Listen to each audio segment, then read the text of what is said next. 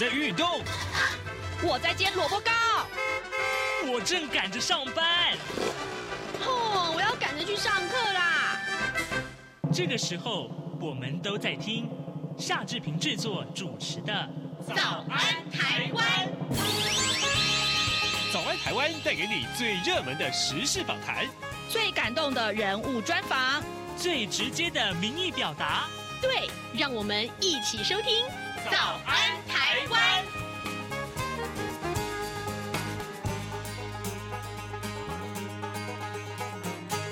早安，台湾！我是夏志平。今天是二零二三年的八月三号，星期四。我们要进行刘碧荣时间这个单元。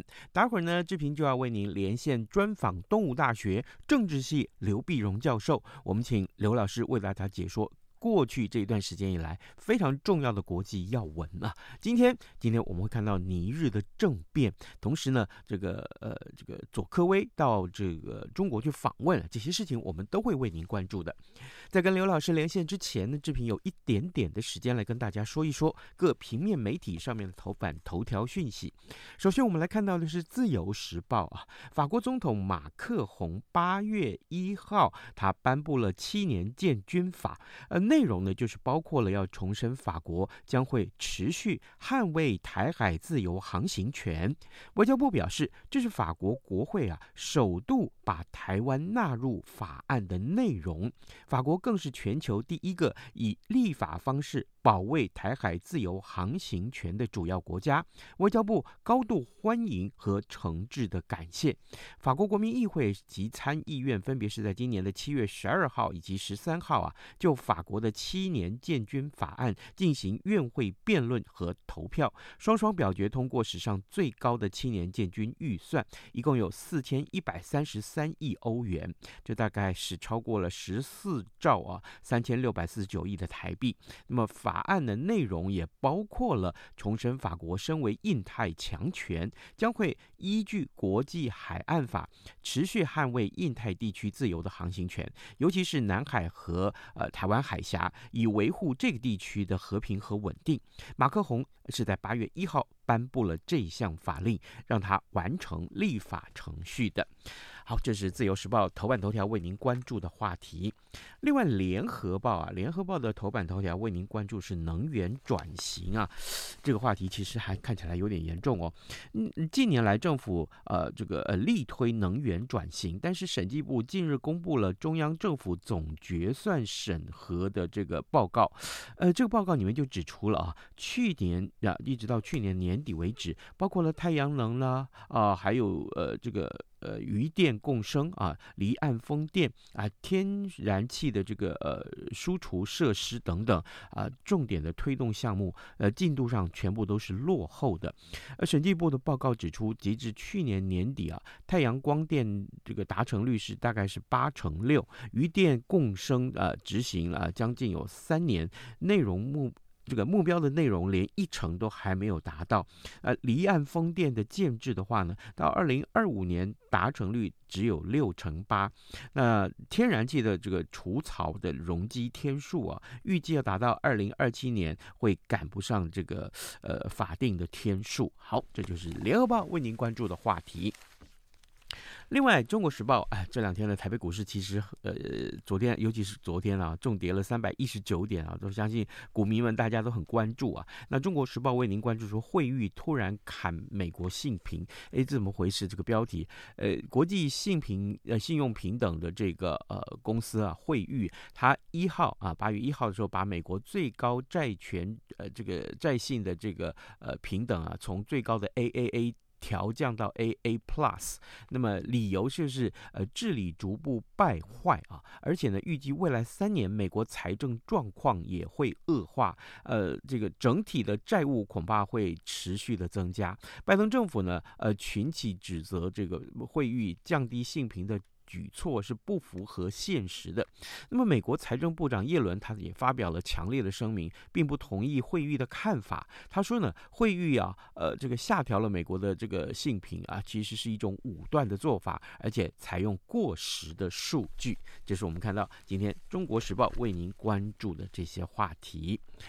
呃，好的，现在时间是早晨七点零五分零八秒，我们先进一段广告，广告过后马上跟刘老师连线喽。台北二零二三第三十九届亚洲国际邮展将于二零二三年八月十一日至十五日在台北世界贸易中心展览一馆 A 区盛大展出。本次邮展主题为“方寸世界，任君遨游”。现场除展出国内外各类珍贵邮票及来自世界各国特色摊位外，每日并有导览活动、艺文表演、邮票设计师签名会、舞台秀及集邮 DIY 体验营等活动，充满趣味及热闹氛围，是今年夏天大小朋友不可错过的游乐盛会。早安，台湾，你正吃着什么样？吐司加火腿蛋，咬一口，然后收听中央广播电台。早安，台湾，刘碧荣时间。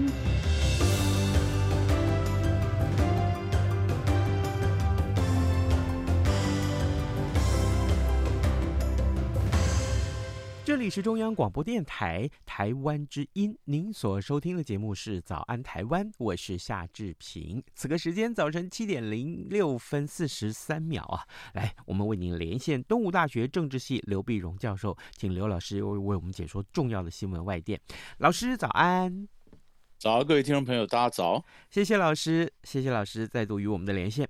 老师，首先我们来看一看啊，这个西非的国家尼日，它发生了政变。可是这个政变，看到这个政变的整个经过，呃，好像还蛮有故事性的。老师，呃，怎么回事呢？为什么它会发生政变呢？嗯，因为平常我们对非洲，起码是我们台湾人对非洲关心的好像比较少啊。嗯，呃，但是这这次呢，当然全世界都还蛮关注的这个事情，因为尼日发生政变呢，最主要就是，呃，整个事情就是他的总统卫队的指挥官呢，叫蒂亚尼，他的推呃前就是就是推翻了这个总统，就软呃拘禁了挟持了这个这个总统贝佐姆。贝佐姆呢，然后他自封为国家元首啊。那么，那么这是呃为为什为什么呢？就是我们第一个事情就问说，他为什么要发动政变呢？啊，呃，他的讲出来的理由当然就是呃这个安全安全问题，国家的安全问题每况愈下啊。那这个政府非常无能啊，那那所以他必须要反这个共和体制，要推翻这个总统。推翻总统，那推翻总统完了以后呢？你晓得他这个这个地方啊，他们这个尼日呃这个地方呢，我们经常叫沙赫尔啊，或者人叫沙赫利啊，就是他就是就是就是北非啊，非洲是这样的，北非那以前上面上面是阿拉伯人呢、啊，然后阿拉伯人下面才是黑人啊，那黑人哈不就阿拉伯人这个北非这个下呃一长条完了，下面就是一长条的呃这个国家从东非贯穿到西非这样就叫沙赫利，那这个地方呢？沙漠很多，也也可以产油啊，啊，那么像尼日的话，本身有还有铀啊，还有这个这个提炼原子弹的这个铀矿，那这就是，可是呢，因为它非常贫穷，贫穷呢，所以呃，这治安全非常非常不好。那么伊斯兰国啦，呃，盖塔组织啦，回教基本教义派啊，在这边非常活跃。啊，非常活跃，所以这边是活跃的。所以你说，因为这安全问题，所以各国就要必须想办法说，呃，要不然就是一个独裁的这个呃政权，你要就就压制这个呃回教的这个基本教义派，要不然你是选出来的这个民主的国家呢，嗯，但是他可能也没有足够的能力，所以就必须假外求。外求呢？哪些哪些国家来呢？因为这本来就是法国的原来的殖民地啊，啊，所以的法国法国跟这个呃这边呃也非常重视西非的反恐啊，美国也重视西非的反恐啊。那么像这样子一来的时候，那所以你看，一旦发生了这个这个政变，大家想说，那会不会影响到这边的整个呃安定啊、安全啊？它这个问题啊？那么但是完了以后，但是你说这个总统卫队发表了呃发这个政变以后，那军方呢？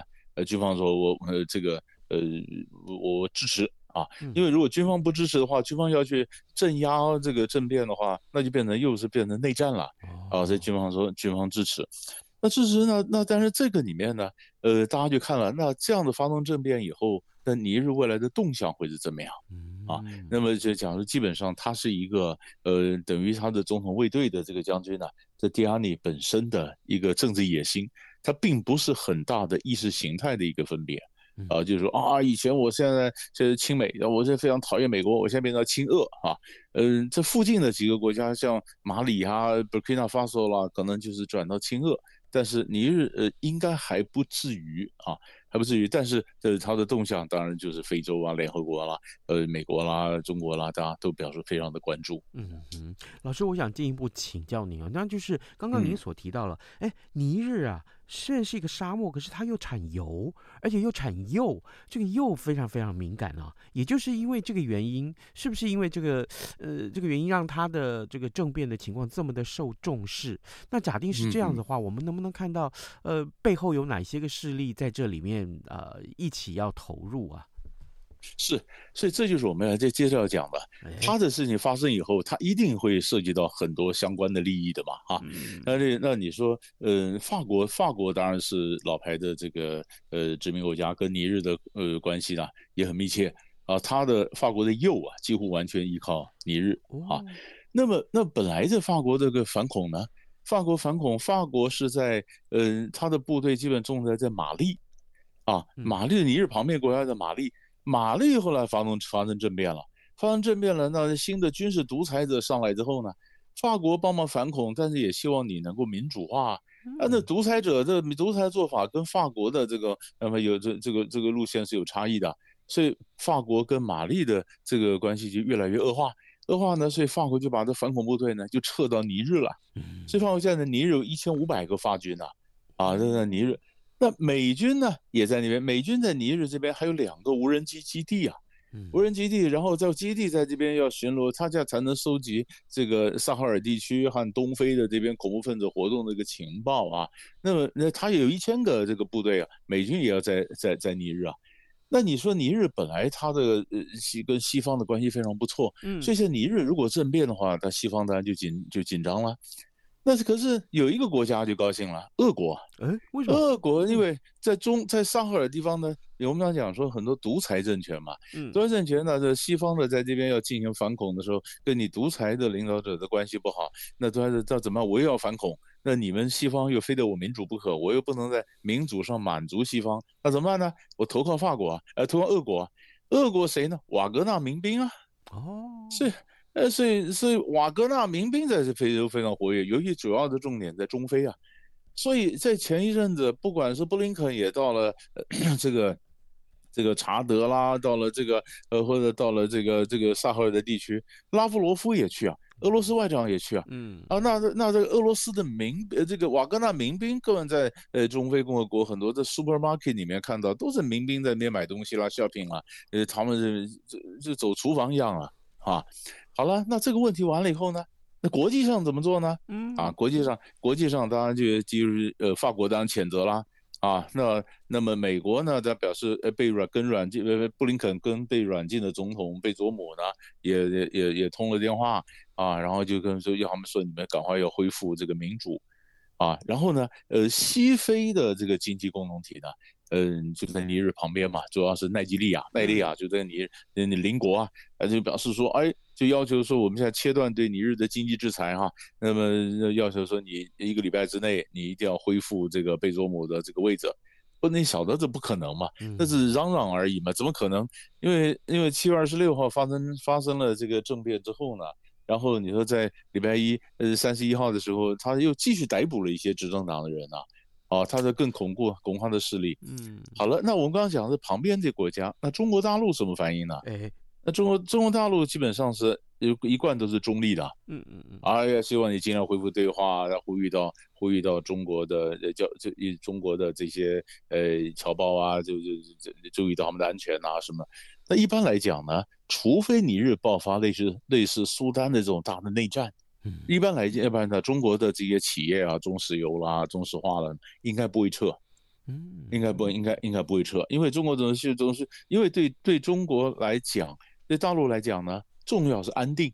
啊，至于你谁掌权不重要，啊，那北非的这些国家也是，当当这个法国啦、西非是谴责北非这些国家呢，嗯，他是关切。嗯啊，这就不太一样了。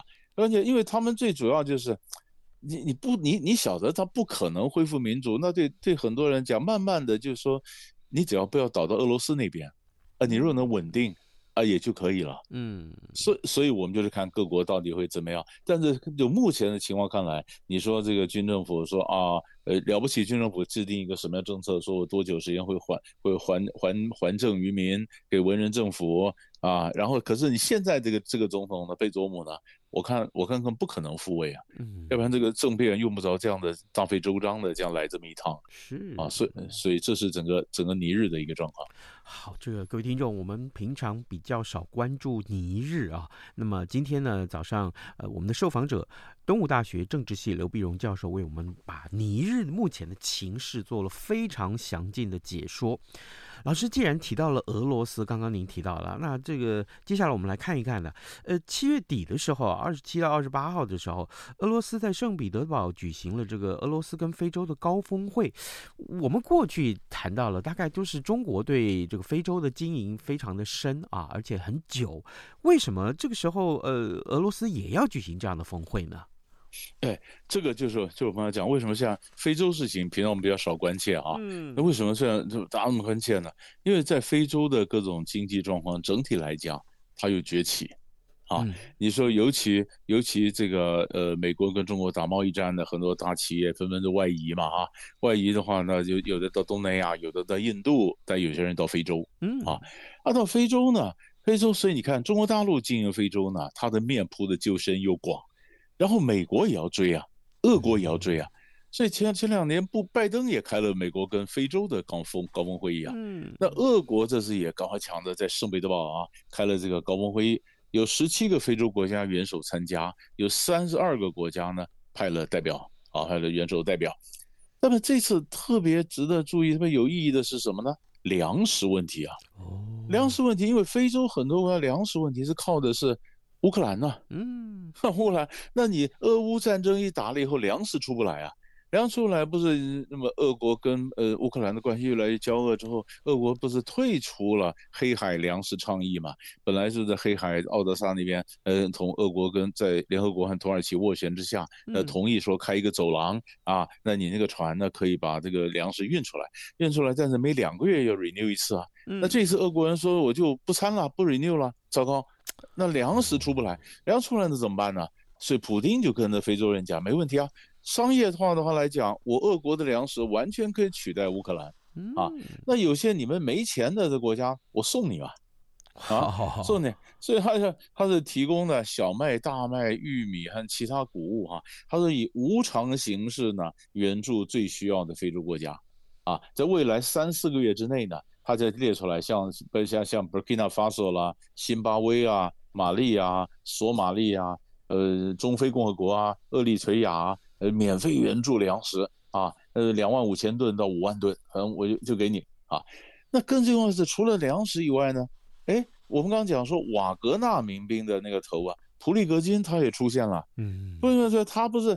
那本来前任政变完了以后，跑到白俄罗斯，俄罗斯又又回到又回到俄国，也跟普京见了面，那总是达成了一些协议。是普里戈金也也也也也出现了，出现了跟非洲一些有瓦格纳民兵的那国家就就开始握手啊，呃寒暄呐，表示你看你们放心，你们的安全我会照顾哈。就在这个时候，尼日发生政变了。尼日发生政变了，那瓦格纳民兵这个头子就说没问题啊，如果西方这测出来了，你们安全什么问题，我完全可以帮你负担，我我来我来，所以所以所以你看，就是这两个事情刚刚好是连在一起发生，是，嗯呃二十六号政变，然后二七二八是圣彼得堡的峰会，刚好连在一起。所以，所以变成新闻的一个重点了啊！原来如此，哎，好，呃，谢谢老师为我们来解说这么重要。这因为过去真的是比较少关注非洲啊。呃，各位听众，今天早上志平为您连线访问的是东吴大学政治系刘碧荣教授。我们请刘老师在节目中啊为大家分析啊。首先，我们关注的是尼日的政变，但是呢，接下来我们又看到了俄国跟这个非非洲的这个峰会啊。现在时间是早晨七点十九分四十七秒。老师，接下来我们看看印尼的总统啊佐克威。他最近呢去这个中国访问了，为什么他要去中国访问？呃，跟商业啊，跟跟各种外交上有什么样的很重要的事情要谈呢？嗯，那么佐科威总统呢，他是应习近平之邀啊，因为这样呢，到到成到成都，到成都，成都是世大运嘛，他看了世大世大运开幕，而且跟这个呃习近平会谈啊。他是二十七号的时候呢，就是习近平跟佐科威呢两人进行了一个小时会谈，然后又一起吃饭呢，用餐呢两个半钟头，啊，然后那当然你晓得中国我所以我们我们这个第一个就是看那中国大陆呢，它的整个的呃就是在东南亚的布局啊，也看到印尼是个重点，嗯啊呃过去过去 COVID-19 到那里凶的时候，中国撒了两亿剂的疫疫苗到印尼去啊。啊，那这次呢？那佐科威呢？当然想说，呃，而且印这些争争取中国人投资嘛。那么佐科威现在最重要的是是什么呢？第一个就是他的努桑达拉，就是他的新都啊。因为印尼要迁都，那迁都呢？嗯，在在北婆罗洲那那边呢，迁都呢，他需要更多的国际投资嘛。然后他在在北呃北加里曼丹呢那边呢，呃呃加里曼丹那边呢，他又有这个大型的绿色工业区。啊，呃，就是就是绿色绿绿色工业区，那是希望希望在绿色工业区，呃，也希望中国能够投资啊。但是你可以看到，那那中那那么这个中国大陆呢，那他他这一趟他争取到至少一百三十亿美元的这些投资，主要在太阳能板和玻璃业啊。那中国的玻璃大厂呢，信义玻璃，那么二十八号就表示呢，和印尼签了备忘录，计划投资一百一十五亿美元。啊，所以他整个就基本基本上是这样的。佐科威的任期呢要满了，嗯，他明年明年就要满，但是他在印尼呢非常的励精图治啊，他他受到的支持度也非常高。他现在又是现在的东协的轮值主席。啊，是东南亚最重最重要的一个国家。那么，呃，过去呢，呃，印尼跟日本的关系算是比较密切，但是呢，总会上比较平衡呢，它也想跟中国关系。那中国现在就把那个重点摆在摆在这个印尼。啊，所以这这是这是可以看到整个呃东南亚的一个情势。嗯，好，这个印尼真的是呃也是啊，这个有这么多的动作，我相信跟印尼呃接下来的这个政情也有关。那提到这个，所以如果老师您说这个佐科威明年任期要满，那他还要再继续竞选连任喽？哎，他不能连任，他不能连任，宪法规定不哎不能连任，哦、不能连任，所以就看下面谁谁接班。呃，谁接班？但他也没有很明显的说，我一定支持谁啊。本来是中爪哇的省长，当然比较支持。但是印尼的政治形势很复杂，他的政党，他现在政府里面有好几个党的联合政府啊。嗯啊，所所所以他他有这个本事，下一任总统有没有这个本事稳住这个印尼的情势？呃，这还有待观察。好，呃。刚刚老师也提到这个日本，就是呃，印尼本来是跟日本很好，那日本最近有一个防卫白皮书，嗯、呃，这个防卫白皮书内容是什么呢？对，他这个白皮书呢，当然我们就看到日日本的这个这个国防政策啊，要怎么改变？他在里面他讲说呢，中国呢是最大的战略挑战啊，中国是挑战，俄国呢侵呃侵侵乌呢，那是违严重严重的是违反国际法。但是朝鲜朝鲜呢，就是北韩呢，是迫在眉睫的威胁，啊，所以中国是挑战，北韩是威胁啊，那所以表他的底这个轻重就分出来了嘛，他不会讲说中国是威胁啊，他讲中国是个挑战，然后日本呢需要从从根本强起，加强他的军事力量，加强军事力量，还是讲到不管增加国防预算的军事力量了，所以它更重要的重变周边国家的关系，周边关系，这呃就地区性的周边关系，比如说韩国。啊，他跟什么韩国，你可以从也就是日韩关系改善呢，可以从韩国这一头看过来，也可以从日本这一头看过去啊。那他这点白皮书面加上这个这个部分，更重要的白皮书讲说，他在外交上啊要非常积极的外交，就是涉及安全事务的外交政策呢或外交的行动要非常的更积极主动。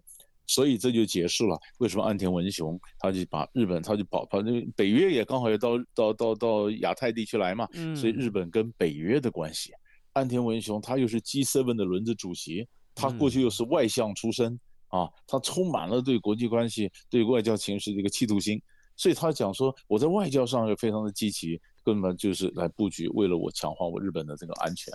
啊，所以他他过去他对乌克兰也只是提供非杀伤力的武器，他现在考虑是不是给你武器？啊，这以前不是非非杀伤力的一种援助，现在这个提供武器，所以一个日本呢，呃，又增加国防预算，又跟周边建立关系，嗯，又在外交上又怎么样的积极，所以他就在讲说跟过去已经不太一样，啊，所以他日本的动向。也很值得我们去关注。是，好，呃，各位听众，今天早上志平为您连线访问东吴大学政治系刘必荣教授啊。我们请刘老师，呃，在节目中跟大家一块来呃关注非常重要的一些呃国际要闻。我们今天讨论的包括了尼日的政变啊，还有呃俄罗斯跟非洲的峰会。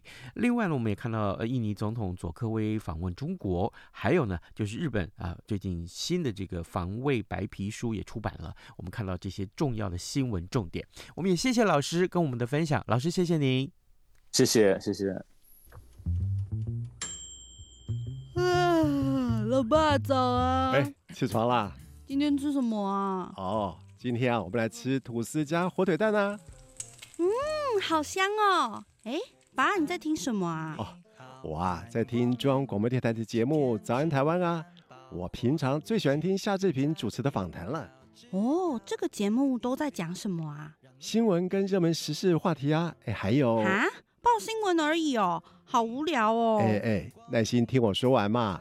早安台湾的节目内容不只是这样哦，除了每天最新的新闻内容，还会邀请各界的专业人士、学者来分享他们的见解哦。我只要一边听这个节目，一边做早餐，就能够了解好多事情哎。哇，那我也要听，在哪个平台可以听到啊？在每个礼拜一到每个礼拜五的早上七点到七点半，就能够在中央广播电台的官网上面收听到喽。哦，对了，在 Sound On、Spotify 这一些 Podcast 的平台上面也能够听得到哦。哇哦，老爸你很潮哎！对呀，Podcast 上面就能听到，也太方便了吧？哎，什么味道啊？哦，老爸，我的早餐烧焦了啦！早安。正吃着什么样的早餐？吐司加火腿蛋，咬一口，然后收听中央广播电台。早安，暴马仔。这里是中央广播电台台湾之音，您所收听的节目是《早安台湾》，我是夏志平。此刻时间早上二十七分四十秒，我们有一点点时间来看看其他重要的新闻了。今天呢，呃呃，这个几家媒体都把这个消息放得很显。